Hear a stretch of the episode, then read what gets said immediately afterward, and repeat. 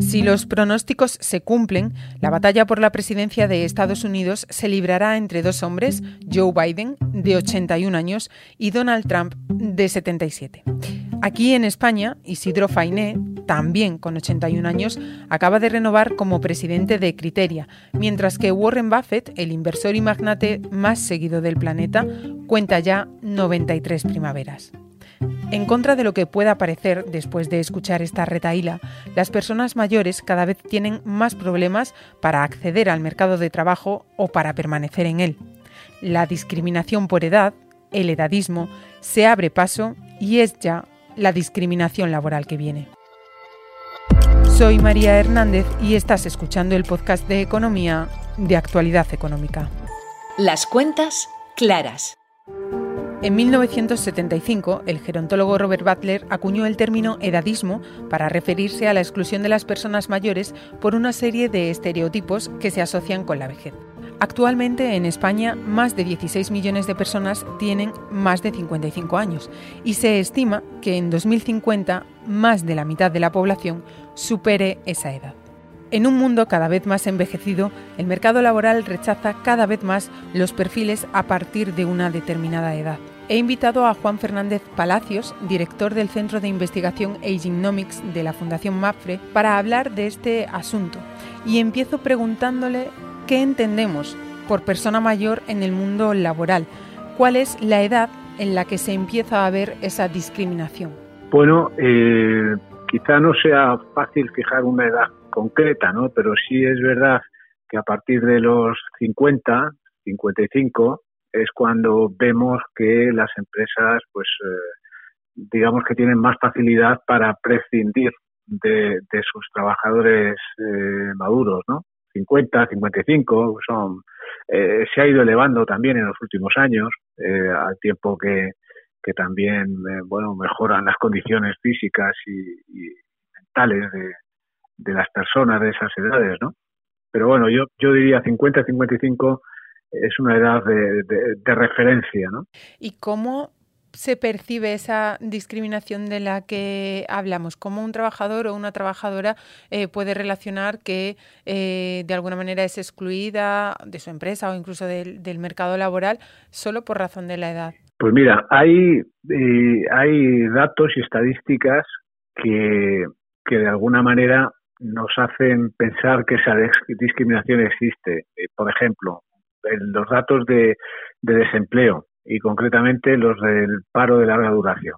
¿eh? Nosotros, uno de los estudios que hacemos en el Centro de Investigación de Genomics de Fundación MAFRE es el mapa del talento senior. Publicamos el tercero en, noviembre del año pasado. Y ahí lo que vemos es que entre los desempleados de, de 55 a 69 años de edad, más del 50%, concretamente el 51%, llevaban, llevaban desempleados dos o más años, es decir, llevaban dos o más años en, paro. Eh, esto lo comparamos, por ejemplo, con los menores de 30, que es una comparación que incluíamos en ese estudio. Ahí el paro de, de, dos o más años es solo del 15%. Es decir, eh, cualquiera de nosotros puede ver que eh, una persona de más de 55 que se queda en paro va a tener muchas más dificultades, va, va a necesitar más tiempo para volver a encontrar un, trabajo. Y luego hay, hay estudios que, bueno, eh, yo he visto alguno de alguna, alguna eh, organización que, que demuestra que las empresas escriban los currículos que reciben en función de la edad y que dan prioridad a los jóvenes eh, respecto a los mayores, en, incluso con perfiles similares o iguales. ¿Por qué no quieren las empresas a, las, a los trabajadores más mayores? Ahí puede, pueden ser varias las razones. ¿no? Una de ellas, eh, que, que, no se nos oculta, es el mayor salario o mayor coste que pueden tener los trabajadores maduros respecto de los más jóvenes, ¿no? Eh, que cosa que por otro lado pues es fruto de la de que los trabajadores eh, de más edad pues tienen carreras más largas y, y acumulan pues digamos, mayor promoción eh, que, los jóvenes que no les ha dado tiempo, ¿no? Eh, pero bueno, esto es un, esto responde a una visión muy parcial de lo que supone prescindir de, los trabajadores más expertos, ¿no? Porque porque significa centrarse solamente en, en, el coste hoy día y no en lo que en lo que las empresas pierden cuando renuncian a mantener ese conocimiento y esa experiencia. ¿no? Otra razón, más allá de, de, la que hablamos del coste, es la supuesta, eh, digo, supuesta falta de actualización en las nuevas tecnologías y las nuevas formas de trabajo de los mayores. Esto es más un prejuicio que, que otra cosa, una excusa, diría yo, porque estos trabajadores, los trabajadores que hoy tienen 55, 60 años, han demostrado sobradamente capacidad de adaptación porque han venido superando con diría con éxito los los eh, retos que, que año tras año ha ido planteando han ido planteando los, los avances tecnológicos no y entonces esta este esta generación esta que nosotros llamamos la generación senior pues han sido capaces de, pasar de las máquinas de escribir eh, a las tarjetas eh, perforadas de ahí a los ordenadores personales, Internet, las tabletas, los smartphones y, seguramente que, serán igual por lo menos de capaces de superar los retos de la inteligencia artificial que, trabajadores de cualquier otra edad.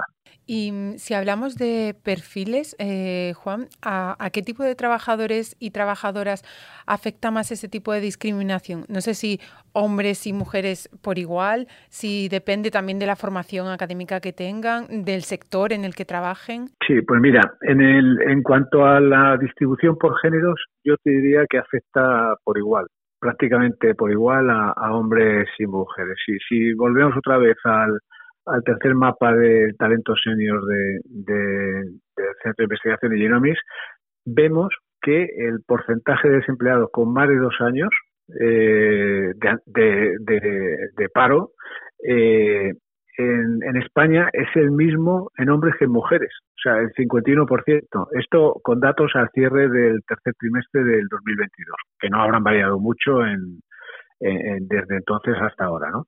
Eh, y eso aunque la tasa de paro femenino de los mayores de 55 supera la de los hombres. ¿eh?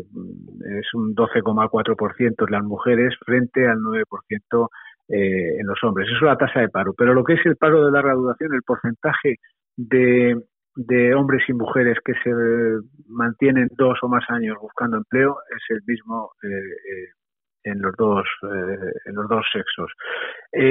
Un tema muy importante, en lo que lo has apuntado tú, es el nivel de formación. O sea, está claro que cuanto cuanto menor es el nivel de formación del trabajador, mayor es la tasa de paro. según el, el, el, mapa de talento senior, el, en los trabajadores que solo tengan formación primaria, trabajadores siempre te hablo de mayores de 55, eh, en la tasa de paro en, en 2022 sería del 18%. Y sin embargo, en los que tengan educación superior, eh, estaría en el 5,5%, es decir, menos de la tercera parte. ¿eh? Esto considerando conjuntamente tanto hombres como mujeres. Después, los, eh, los estadios intermedios de formación, es decir, educación secundaria, obligatoria, educación secundaria, etcétera, están justo en ese intermedio. E, e, este dato es clarísimo. Mayor formación, eh, menor nivel de paro. De ahí la importancia de mantener la formación y el esfuerzo de aprendizaje y actualización a lo largo de toda la vida. Hablemos también, Juan, de las consecuencias que tiene esta situación para los trabajadores y las trabajadoras eh, que están afectados. Me refiero tanto a consecuencias psicológicas y anímicas para los empleados, ¿no? Pero también a consecuencias materiales, porque esa discriminación, esas dificultades para mantenerse en el mercado laboral afecta tanto a los recursos que tienen hoy en día para vivir como a la pensión que podrán recibir en el futuro, ¿no? Claro, sin duda, sin duda. Eh, bueno, respecto a, lo, a lo que serían las consecuencias psicológicas y anímicas que decías tú, es evidente que, salir del mercado laboral no por voluntad, sino solo por una cuestión de edad, eso eh, mina la, autoestima de cualquiera. Vamos, eso, eso te, deja, digamos, eh, tocado, por, por decirlo coloquialmente, ¿no? Y cuando por la misma razón, es decir, por, por simplemente por la edad, se alarga y se alarga la situación de desempleo, pues el riesgo de caer en, en la desesperanza e incluso en la depresión aumenta todavía. Las consecuencias anímicas, eh, en la generalidad de los casos, yo diría que son muy muy negativas, muy muy perniciosas. En cuanto a las consecuencias económicas del desempleo, pues no, no hace falta extenderse mucho, ¿no? Está claro que si si si si no trabajas, eso afecta tu, tu, tu contribución a, a, la seguridad social para las pensiones públicas, puedes ver reducida la pensión en el futuro. Al final, las dificultades económicas que se asocian a, a, esta, a este paro por una cuestión de discriminación por edad eh, acercan la depresión y viceversa. Es bueno, se, se retroalimentan las consecuencias negativas, diría. Y luego hay una paradoja que, que, también me llama mucho la atención y es cómo casa esta discriminación por edad con la idea o, con las iniciativas para posponer o retrasar la edad de jubilación. Si nos echan del, del mercado de trabajo y, y nos piden que, que retrasemos nuestra jubilación, es complicado. No, no, efectivamente, eso, no, no, casa mal, evidentemente casa mal, tienes todas las razones contradictorias. O sea, por un lado decimos, no, hay que trabajar más, hay que eh, jubilarse más tarde, pero por otro lado, en cuanto pasas de los 50 eh, o 55 ya te conviertes en, objetivo potencial de una de una salida forzada del mercado laboral. No, no, esto es esto es una contradicción que tenemos que resolver. En una en una sociedad como la española, que cada vez eh, podemos decir produce menos jóvenes, porque las tasas de natalidad son las que son, de las más bajas del mundo, bueno, hay que, hay que buscar alternativas. Una es la, inmigración, que, que, de eso da para, para otro capítulo, si quieres, y otra, aprovechar el potencial de esa de ese segmento de población, pues entre los eh, 55 a los 70, que son eh, personas que tienen buena salud, que tienen aptitud, que quieren seguir trabajando y generando ingresos. Oye, a lo mejor de otra manera, a lo mejor eh, a tiempo parcial, eh, compatibilizando con otras actividades, pero no quieren verse excluidos totalmente. Y eso es lo que hay que fomentar, efectivamente, para, para conseguir que la gente, de forma voluntaria y, y, y, de acuerdo con sus, con sus propias necesidades y preferencias, mm, bueno, pues se mantenga más tiempo activa y productiva, ¿no? y, y, no se vean mm, abocadas justo a lo contrario, ¿no? A que cuando cumples años, ala, eh, a, a, a, tu casa a, vegetar, ¿no? Claro, y justo cómo se puede hacer para fomentar esto que tú dices, Juan, o, o para evitar que las empresas eh, discriminen a trabajadores o prescindan de, trabajadores simplemente por cuestión de edad. No sé si ese, hay sanciones eh, para empresas que actúen así, no lo sé. Tanto la parte positiva de cómo incentivamos que se eh, cuide esa mano de obra como en la parte punitiva, no sé cómo se puede evitar. Hombre, yo, yo me gusta más la, la parte positiva incentivadora que la parte punitiva, porque luego, oye, cada empresa es un mundo, tiene sus propios problemas y, y, hay veces en que, en que lo deseable no es posible. ¿eh? Entonces yo me, me decanto más, me decanto más por los incentivos y sobre todo, y esto es responsabilidad de los poderes públicos, por establecer un marco adecuado, un marco adecuado para la transición entre la fase activa y la fase del retiro, por así decirlo, ¿no? Eh, y, y, utilizarla. Fórmulas que hoy ya, ya están presentes en nuestra, en nuestra legislación, pero que se usan poco porque, porque mm, acumulan una serie de, requisitos para poder aplicarlas que son todo lo contrario, desincentivadoras. Me estoy refiriendo a la jubilación parcial, la jubilación activa, eh, la jubilación flexible que está sin, sin desarrollar.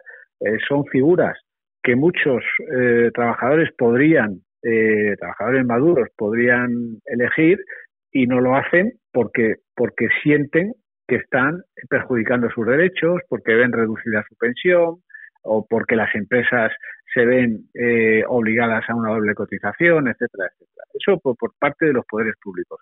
Y luego las empresas tienen que cambiar también la, mentalidad, o sea, tienen que, tienen que mm, evolucionar a una visión más amplia de lo que aportan los trabajadores de, mayor edad y facilitarles, pues eso que decimos, la actualización y el aprendizaje continuo, o sea, evitar, eh, eh, eh, bueno, pues una práctica que, que, que, todavía lamentablemente existe y es que las empresas cuando establecen programas de formación los dirigen fundamentalmente a los jóvenes en la, en la idea simplista de que es que los mayores, como les queda menos, no da tiempo a rentabilizar esa formación.